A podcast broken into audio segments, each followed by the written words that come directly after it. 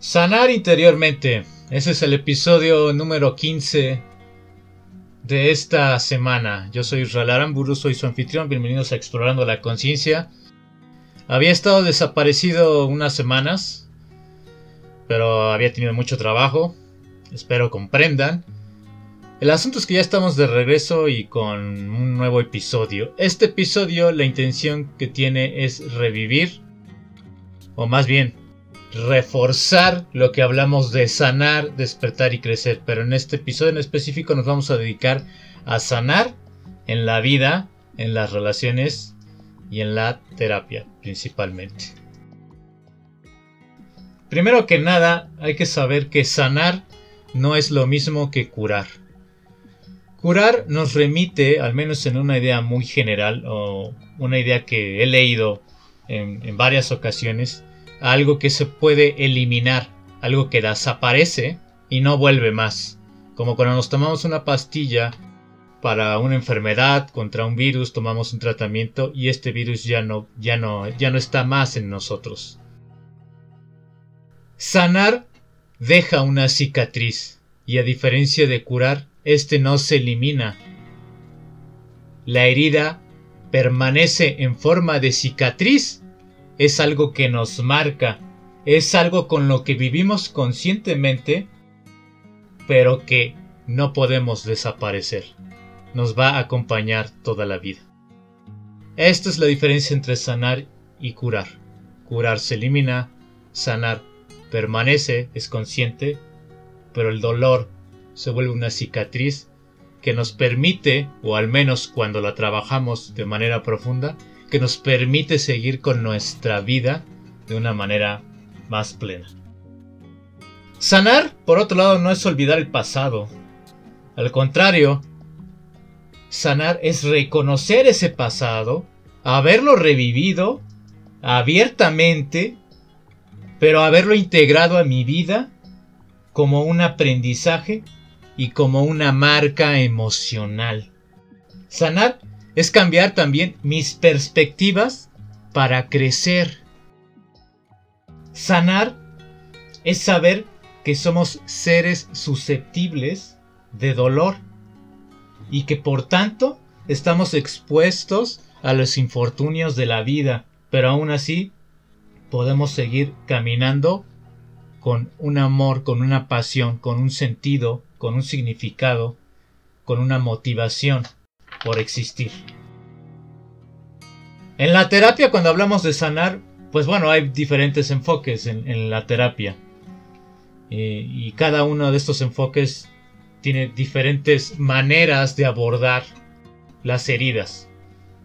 Hay estilos muy diferentes. Pero podemos decir que todas, o la gran generalidad de las terapias, lo que intentan es apuntar a hacer de la herida parte de nuestra vida y hacerla sobre todo consciente. Esto es muy importante.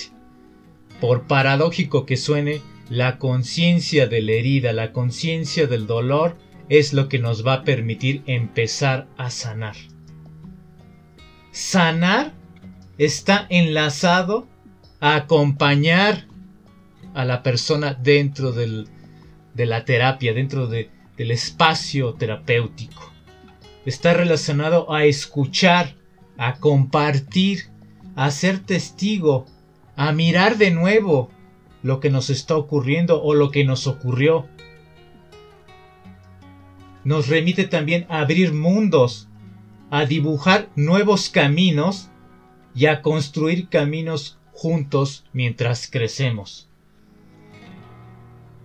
Pero uno como terapeuta no entra a las heridas con el afán de revivirlas y molestar a la persona con la que estamos trabajando, sino que revivimos plenamente porque nuestra intención es liberar ese dolor que está enganchado, que está enraizado, que está guardado en nuestro cuerpo. El cuerpo tiene memoria. La depresión es una memoria del cuerpo. Estoy hablando en términos muy psicodinámicos. No, no tanto desde el ámbito médico. La ansiedad nos habla de conflictos internos. No hemos sanado cuando prevalece el insomnio, la violencia, el enfado, la insatisfacción, el miedo. El dolor guardado tiene muchas formas. Hay algo que no has sanado con todos con todas esas manifestaciones. Hay traumas que pueden estar muy adentro de nosotros y que nuestros síntomas, nuestro comportamiento, nuestra conducta, nuestras enfermedades pueden estar hablando de él. Sanar es doloroso, es cierto, ya lo dije, pero es necesario para una vida más feliz, libre, auténtica y consciente. Y acuérdense que sanar es profundizar en la herida, ser consciente de ella. Sanamos entonces cuando dejamos de maltratarnos a nosotros mismos después de haber sido conscientes de esta herida. No sanamos, por el contrario, cuando traemos a nuestra mente una y otra vez aquello que nos causa sufrimiento. O por el contrario, lo, buscamos evadir de una y mil formas para que no nos haga daño. Sanamos entonces cuando dejamos de repetirnos aquello que nos lastima, aquello que nos hace pequeños. Sanar es dejar de cargar lo que nos lastima, lo que nos hiere, lo que nos duele. Para eso hay que profundizar abiertamente, conscientemente, plenamente en esa herida. El consciente de la sesión de hoy, del episodio de hoy, solo son dos. El primero de ellos es escribe hasta que te canses, escríbele a ese dolor, a, a esa persona, a esa situación, a ese momento que te causó tanto dolor. Escríbele hasta llorar, hasta sangrar, hasta que todo ese dolor se drene, exprimiendo hasta la última gota y que no quede más dolor. Escribe, escribe, escribe ese dolor. Sé consciente mientras escribe, cómo, mientras escribes, cómo te sientes, cómo lo vives. Libéralo.